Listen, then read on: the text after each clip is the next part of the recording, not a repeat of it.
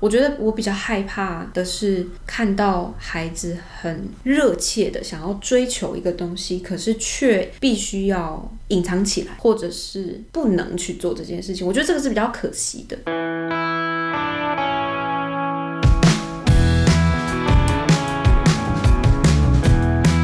真的每一次的教改，可能家长真的都是我们面临最大的一个阻力，嗯，但我觉得这个真的不是我，我真的完全可以理解家长的焦虑感。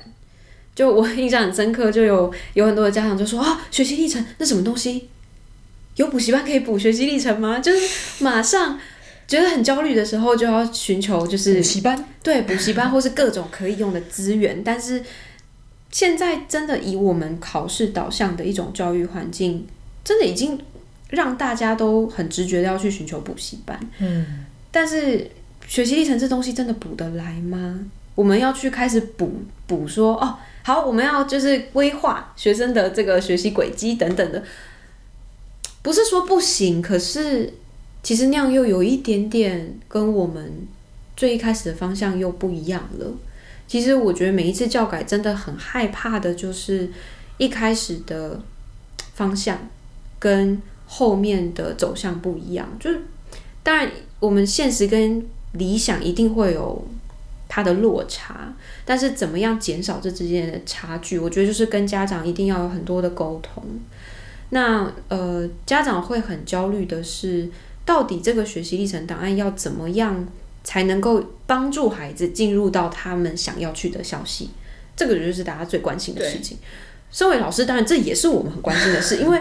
因为这个真的很重要啊！就我现在，既然学习历程也被列为是升呃升大学的一个评分标准之之一，而且我记得它比重还不轻呢，所以我们也会很在意。刚开始我我还曾经有一种焦虑，说：“哎，不对啊，你这学习历程高一你就要上传东西，然后这个东西是高三毕业的时候教授就要就会看到。”哇，那我如果高一的时候，我我就要我就要很清楚，说我未来要申请什么校系，然后我要有一个三年的蓝图。哦，压力好大啊！我觉得我我自己我自己想一想就觉得，哦天哪，现在的小孩也太……但是后来我再多一点了解之后，我发现说，其实我们的我们的政府也没有说要真的给孩子这么大的压力。这个学习历程真的，你说就算孩子在高一他还不知道，我我们是给他一个一个这样的契机。让他开始探索，嗯，而不是说你高一就要就一定要，因为有多少人能够做到那样子？对啊，而且其实我们的兴趣都会改变啊，我从小的梦想也改变过很多啊，所以每一次的改变其实也都是更加认识自己的一个经历嘛。所以你说，哎，其实如果我们站在大学教授的角度，过去我在甄选学生的时候，我只看到，哎，这孩子学测考这样。然后备审资料哦，大概勾勒出一个一个他的个性，可是那是很很短暂的东西。假设教授能够借由这个历程，不管他中间经历了什么样的波折，诶，他感受到说这个孩子是很积极的，他很积极的在尝试各式各样的东西，他他不怕尝试，这或许是一个可以跳脱出来的一种特质，或者是说，诶，他虽然尝试了各种不同领域的东西。可是都有一个共通点，是他的沟通能力很棒。嗯，或许他中间跳了很多不同的科目啊，但是诶，他就是在这个这种沟通上面，他他很行。可能他在社团的表现啊，或者是在什么的表现，都展现出这孩子的这个部分的能力。那或许这个能力就跟这个科系是有直接关联的。所以后来我想，我我们要给孩子的引导，或是家长要去让孩子们理解说，诶。这个学习历程是，你每一个当下，你都要很清楚的去问问自己：我现在想做什么？我现在有兴趣的是什么？我现在觉得我可以掌握的一些一些学习的步调是什么？就是他可能是给孩子一种契机，是我要不断的审视自己的状态，在学习里面的状态。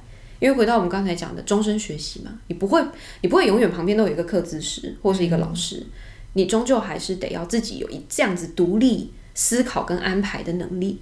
所以是不是我们从高一学习历程的这种契机，让他去探索，让他在这不断的这种这种探索当中、学习当中去找到自己，找到热忱所在。就算他高三才才找到，其实也很好。高三才找到，虽然我不用比现在早很多了。对啊，有很多人都花了很长的时间，可能还不确定说自己的兴趣到底在哪里。嗯，所以嗯，我觉得家长一定需要时间，一定需要。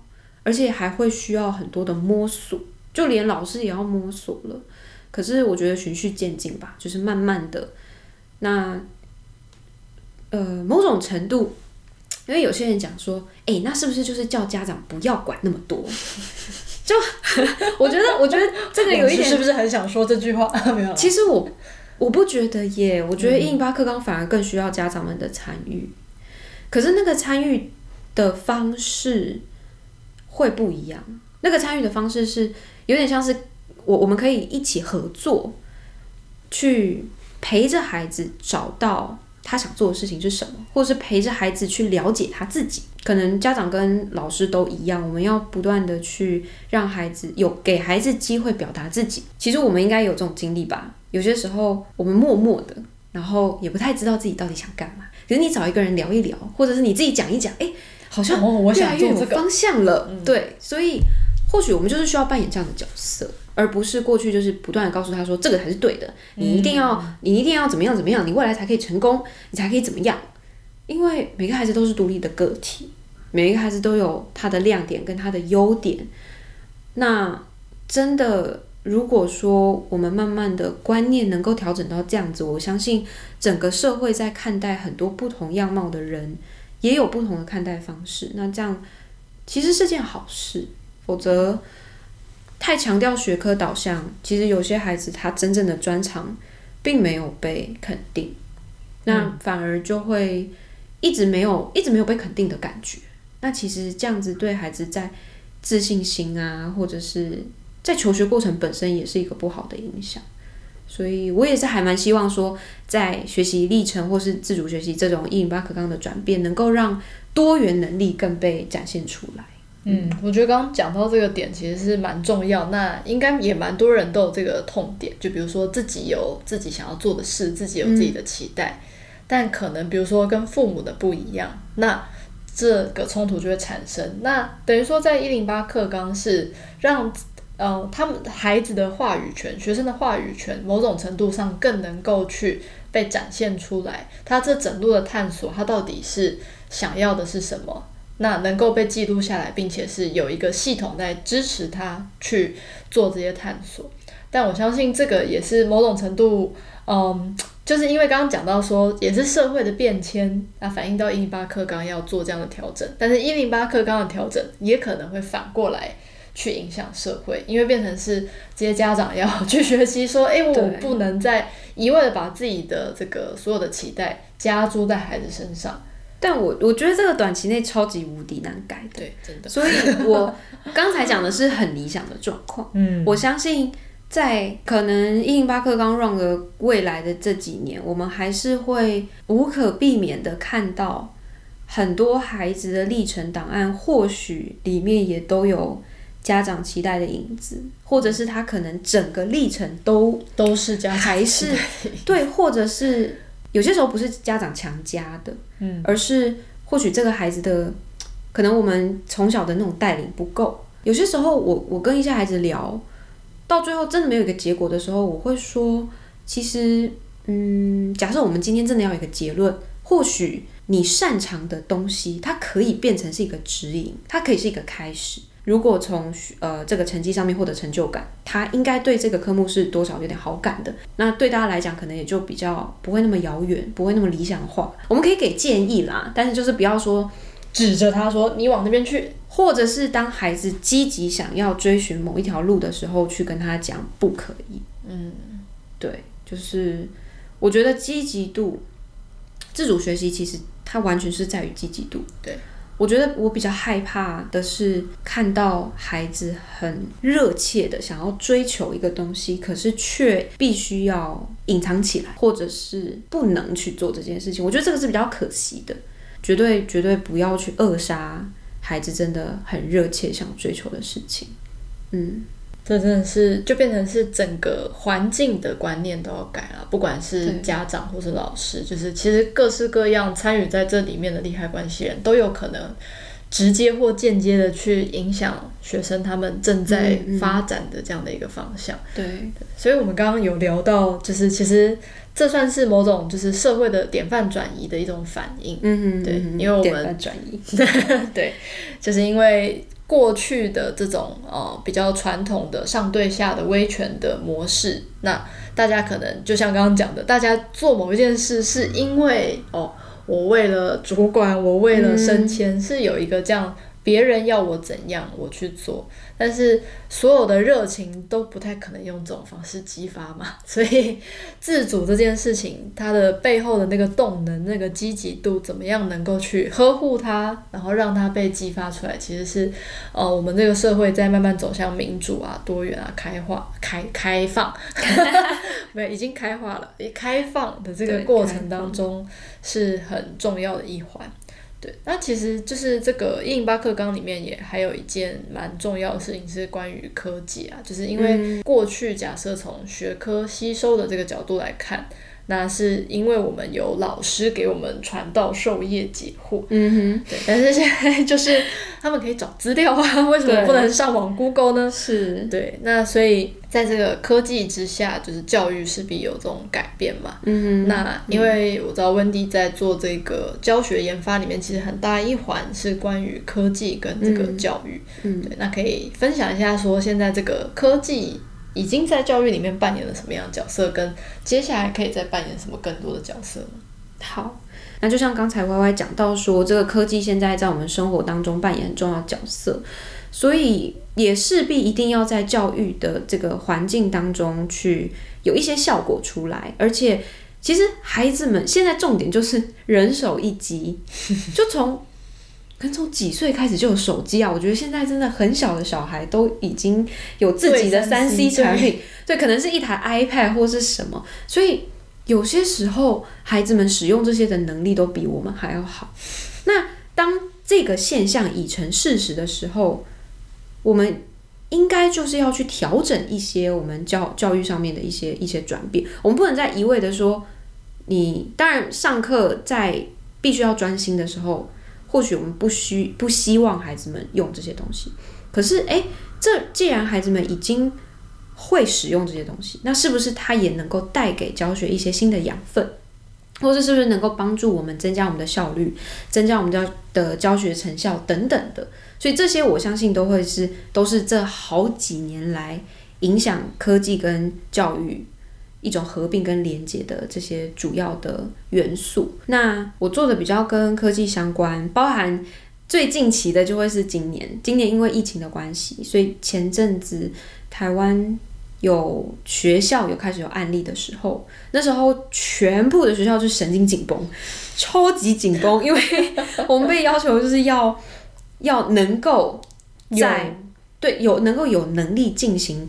当我们必须要被迫停课的时候，我们必须要能够进行远距教学。嗯，那这件事情其实对很多教学现场老师是晴天霹雳，因为有很多的呃，有应该不能说有很多老师，有部分老师是很不习惯使用这些东西，就算是在自己的。不，我们不要讲工作，就在生活里面都比较少用电脑或者这些，那更别提他在教学里面去融入。所以那时候我们要教老师怎么样用视讯软体啊，怎么样用教学平台啊等等的，这个我们有做。其实科技要融入教学，它的那种融入，并不是只是单纯说我们把这个科技带进教室，然后就融入结束，嗯、并不是这样。过去我们说哦，我们装个投影机。然后我们加一个布幕，那我们教室里就可以有投影的效果，老师可以播个影片什么的。这个东西我觉得也还没有到融入，这个东西只是说哦，我们多了一个有这样的科技，对，我们教室里面有这样子的一个工具，我们可以使用。嗯，接下来我们有呃资讯讲桌，有一些学校开始有资讯讲桌，每一个班级都有一台电脑。哦，这个我们的时代还有跟上。对对对，有我们有。然后资讯讲桌之后。这个布幕就已经开始想要转型成电子白板。电子白板的概念就是，呃，它通常是镶嵌在黑板里面，就可以拉开来。对，可以拉开来，然后中间那块电子白板是可以触控的，所以这个触控就可以增加老师上课的方便度，因为你不需要再被局限在资讯讲桌或者是拿着简报笔，你其你甚至是可以直接在电子白板上面去做注记。这几年非常夯的是触控电视。那触控电视在很多的业界也都在使用，那种触控的灵敏度跟及时度也都越来越先进。因为现在我们科技真的太方便，然后都进步的太快。这些资讯产业，那包含因为疫情的关系，其实今年有很多的大学开始购入了呃摄影机，嗯，因为他们要做远距教学摄影机，然后那些摄影机还可以追人。哦，对，就是呃，像是有些大学教授可能那种。他要他想要在那种百人讲堂，然后还是走来走去，对，然后还是想要预录自己的课程或是直播自己的课程。那现在就有搭配那种可以追人的，嗯，的那种摄影机。所以其实这些东西算是我们让科技进入，让这些器材、科技的器材进入到教室里，来增加我们的方便度，提供我们一些方法，可以让让媒材就是变成多媒体啊等等的。可是这个。只是一个层次，这个是我以前觉得科技融入教学的一种想象。那我真的开始做，你说行动载具或是什么，我才发现说，其实真正科技要融入到教学，并且对教学有帮助，更深一层，我们是要去看说，诶，这个科技它扮演的角色有没有真的增加教学成效？有没有真的让学生觉得，诶，这个比没有这些素材。相相较之下，我的学习更加的快速、有效率，或者是诶，我更能够理解这个概念。那老师端有没有觉得说，加入了这样子的科技，我的教学变得更顺畅，而且比较省力？我们不能说今天我们搬了一个科技进来，然后老师觉得说，天哪，这个好难用哦，太复杂了吧？然后就其实这样就没有意义了。嗯。所以这些科技怎么样去真的跟教学有一个很好的搭配？这些需要经过设计，所以呃，现在我觉得比较常使用，而且是简单，我们又已经看到成效的几个用途，可以跟大家分享是。是第一个是呃，增加教学的效率。那这个效率怎么增加？我们有一个东西叫及时回馈，这个是现在很常会在行动载具上面去做的。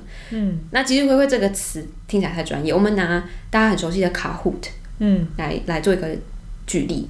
大家应该都有玩过卡户，它的概念就是：好，今天老师可以出几道题目，它是选择题，一个一个题目有四个选项，它的题目会在前面的大荧幕出现。那每一个人，我们拿着自己的行动载具加入到这个游戏当中。那前面显示出题目之后，你要用最快速，然后要准确，要去回答。那这个就是所谓即时回馈，就是我当下，以前我我考试，我发考卷下去，学生做完之后，我对答案。对答案，学生可以知道他错哪些，可是我老师不知道，我要收过来，嗯、我才知道说哦，你这一题不会，然后你选什么？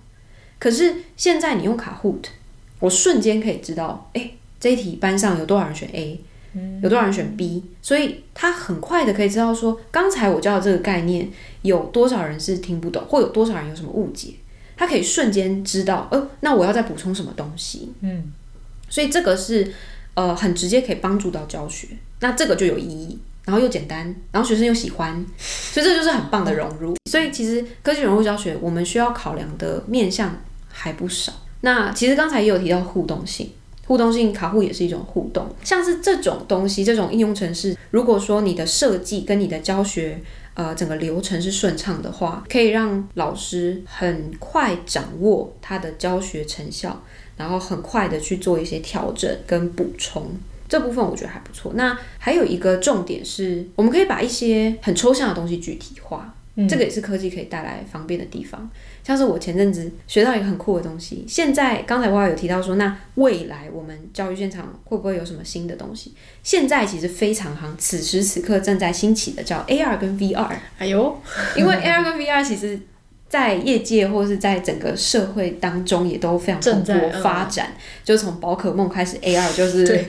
对，询问度上升。那现在有很多那种百货公司或是三创都有呃 VR 体验。嗯，那这些东西，同时我们也很期待可以搬到教学现场。呃，AR 其实像像 Google 他们就出了一些很酷的跟教学相关。假设说我今天可以做出一个虚拟的太阳系，那这个太阳系我只要手机扫一下，我课本上面一张图，我真的就可以蹦出一个立体的太阳系。哦，那是不是就？原本我在课本上面，可能有些空间概念不是很擅长去转三 D 有困难的朋友，对对对，这些学生就瞬间一扫，然后他还可以去放大啊，然后你可能点、嗯、点那个太阳，他还可以告诉你说，哦，这个太阳的结构，然后它有什么太阳黑子啊，然后等等啊，然后会什么什么，所以这个是抽象概念具体化，我觉得 AR 是很棒的辅助。我们从卡户，然后应用程式，一直到 AR VR。越新奇的东西，大家会越想要带进教学。可是越新奇的东西，我们往往会忽略掉它跟教学是怎么样配合的，才能达到你刚刚讲的那些好处。对，如果说你只是让学生觉得好好玩哦，这个好玩可以持续多久？他到底有没有真的学到东西？还是说他就只是在沉浸在那个好玩的过程当中？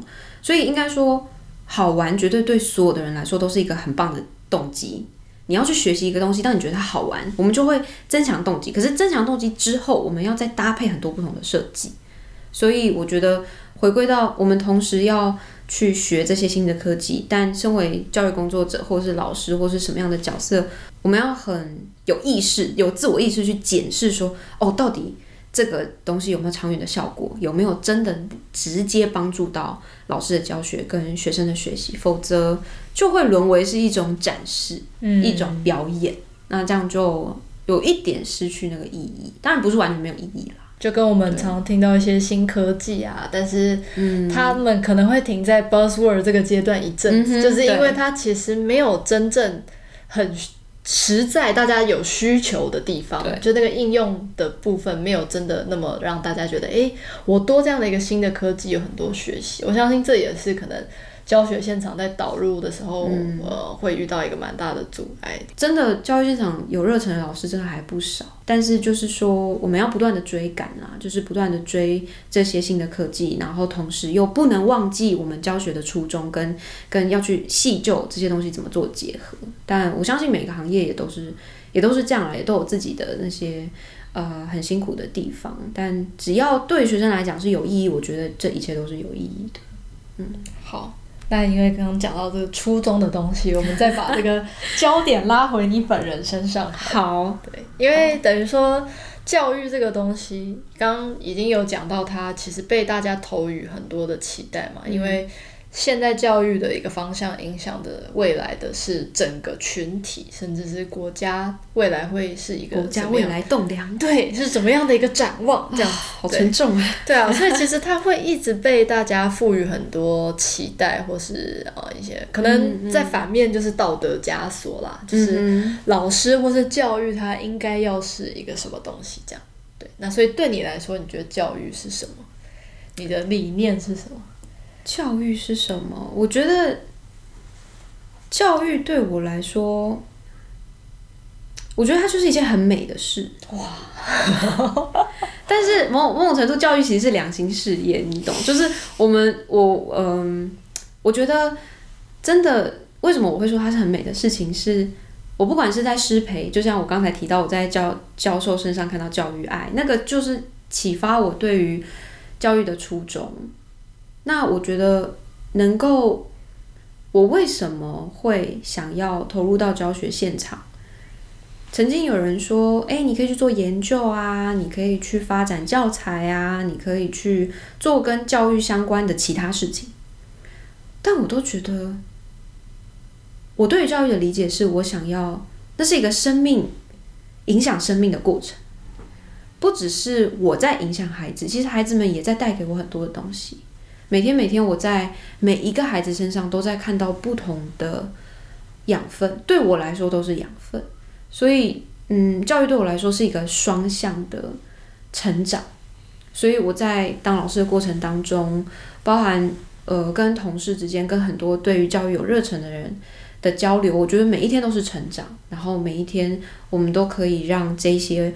未来要成为国家栋梁的人们，可以更有 更有动机，或是更有热忱，或是更有方向。我觉得任何一点点的小小的成长，不管是对我或对学生来讲，都是很美的一件事情。哇，嗯，真的第一次听到美这个形容，我觉得的确是蛮贴切。但你会觉得说，随着就是看到越多教育现场的困境越不美嘛？或是越有一个、嗯、啊？怎么会这样？或是 一个跟当初不一样是吗？所以现在还没有觉得跟当初设想的不一样。我不知道哎，我觉得就是我我记得我曾经有在呃实我我其实已经忘记是哪一个阶段，到底是实习还是哪一个阶段，我有碰过老师。就是看到我们在实习，或者是那种菜鸟老师那种热情，他们就会觉得说：“哎呀，这个过了几年啦。”对，还是会有听到这样子的一种话。我也我也曾经想说：“哦，真的吗？”所以，我在这个行业待久一点，我真的会变成没有热情的人吗？对，我我自己也想过，我不知道我现在有没有资格去真的讲说我到底会不会热情消失，但至少。今年迈入我教学生涯第三年，我觉得我没有感觉到，因为我觉得那些那些双向双向激荡的火花是越来越丰富的，而且我不断的在每一次的教学经验当中去反思自己，尤其是刚才我们谈到一零八课纲，其实现在的教学。我相信以老师的角度来讲，也比过去还要来得多元。那我其实是一个还蛮喜欢尝试新东西的人，所以我就会觉得说，诶，现在有很多老师会觉得开多元选修，或是自己要去创造一个选修课，天哪！虽然我也我也会觉得 天哪，但是同时我会觉得，诶，那这样我可以跳脱课本去做一些我想做的事情，我就会觉得，诶，还不错。那何不我们就可以尝试一些很有趣的事？我就会觉得，那它不是一个一成不变。尤其是现在，我又做研发，研发就是要不断的，你说走在时代的尖尖端也好，或者去发掘一些新的东西也好，我就觉得，诶，不断有新的东西进来，那孩子们，呃，孩子们都会毕业，虽然很感伤，但是你会不断的接触新的新的学生，那这些学生真的也都会给我很多灵感，不管是生活的或是教学的，所以某种程度，我希望。我可以永远保有这样子的热情，就是不管不管我经历了什么样的变化，我都会希望说，我还十年之后还是可以以这样子的一种 语气说，教育是一件很美的事，这样。嗯，不然我们十年之后再来录一次好了。哦，好，再次预约，对，预约十年。嗯，对啊。其实应该就是，如果大家在做一份自己喜欢的工作，或是自己觉得有能够发挥一些。影响力的工作，应该也都会希望这份热情能够持续下去，这样子。嗯、然后，我觉得今天就是听 Wendy 分享这些，也对于我们未来的教育就是充满了信心呀。对啊，因为嗯，就像刚刚讲到的多元啊，或是科技，其实都是现代社会里面呃很重要的一些因素。嗯，比如说像呃我自己在做这个访纲的时候，发现说，其实一零八课纲就是，比如说有把新著名的语言纳进来，其实这也是反映了社会的一个脉动，嗯、就是很多事情它已经是既成事实在那边，我们社会就是这么多元。那当这个体制去把它去正视它的时候。呃，才会去形塑一个风气，让大家越能够知道说，对，这就是我们的现况，我们应该就是要有去并成这么多不一样的文化。或者是说，现在科技不像以前，我们只是一个电脑课。现在这个科技在每一科里面，这也是一种反应，因为我们要有去结合科技在所有工作上面这样的一个能力。不是所有企业都在说数位转型嘛？其实就是从这个层面开始，就整个社会都在去思考数位转型这件事情。但我想要补充一点，我也在教育现场待到现在第三年，虽然眼界并没有到很开阔，可是我其实很清楚这个环境有什么样的困难，还有老师这条路上面我们会面临到很多。那我现在也常常会在，比如说在教学或者是在设计的过程，在这条路上走的时候，会觉得什么时候才可以到达那一天？其实有时候也会这样问自己，这是一条漫漫长路。可是我每一次面临这种，或者是同事之间，其他的老师在觉得说：“天哪，为什么阻碍这么多？为什么感觉好像我们做了这么多事情，然后我们这么努力，可是改变就只有那么一点点，甚至是甚至是你有时候会觉得怎么又倒退了，嗯，那种感觉。可是不知道是我的个性还是我目前的一种思维模式，我就会觉得说没有关系，长长的路就是慢慢的走嘛。有句话是这样说的。”那既然慢慢的走，我们就在这个大环境改变的这个契机之下，我们就扮演那个小小的一份子。那总有一天，只要我们大家就是目标是一致的，我们每一个人就是做一点点小小的努力，就可以到达那里。然后，其实这个也是我为什么还蛮喜欢在第一线的原因，是我可以在学生的身上去感受到一些很立即的改变。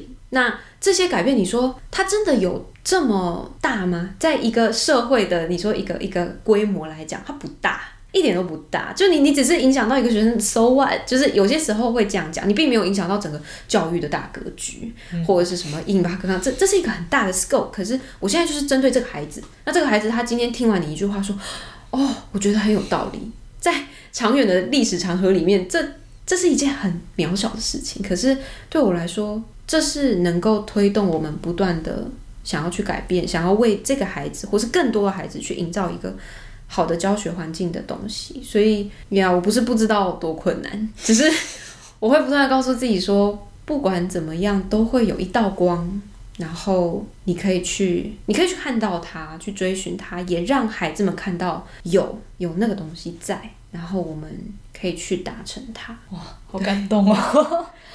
在知道问题，在知道现实之后，仍然能保有理想跟热情，就是应该之后 希望还是这样。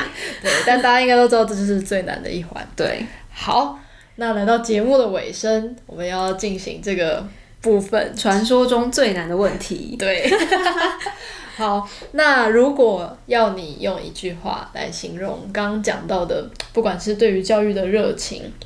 那你看到这个新的呃教育的改革的方向，那以及说在这个数位转型的这个过程中，哦、呃，可能教学有一些新的可能性，那你会说没空，老娘忙着什么呢？好，这个我有，因为我知道这一题很难，所以我认真的思考。嗯，我觉得我，我觉得我在忙着追光。嗯，那这个其实。因为大家应该有一些人有听过一首歌叫《追光者》，嗯，我非常喜欢那首歌，某种灵感来源是在那边。那其实我觉得，所谓追光的意思是，我刚才有提到说，虽然知道现实有很多呃困难，跟很多没有办法克服的东西，或者是需要很长时间才能够达成的事，可是我总觉得，不管多黑暗的地方，一定会有一个地方有光，不可能没有。不可能说啊，因为这件事情很难，所以就不要了吧？我觉得不对，在教育里面，就是我，而且我们要成为孩子的光，应该这样讲。就是我一直对自己的期许是，我要成为孩子的太阳。那个太阳不是不只是心理层面，或者是他们的一种方向感。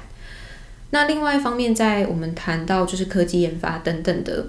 其实追光的另外一个概念是，我要去追那个最新的东西，就是最新的东西就是那个闪闪发光的东西，所以我就会觉得说，哦，那还要赶快去追新科技，不要跑太快啊。对，就是这个也是一部分的追光。嗯，然后另外一个追光，我想，我想就是追求更好的自己，因为在教学这条路，真的现在在面临一个很大的变革，我也会很希望说在，嗯未来十年。在未来十年，我可以不断的就是追求自己越来越进步，不管是在哪一个层面都好。所以再加上我真的很爱这首歌，所以我要说 我在忙着追光。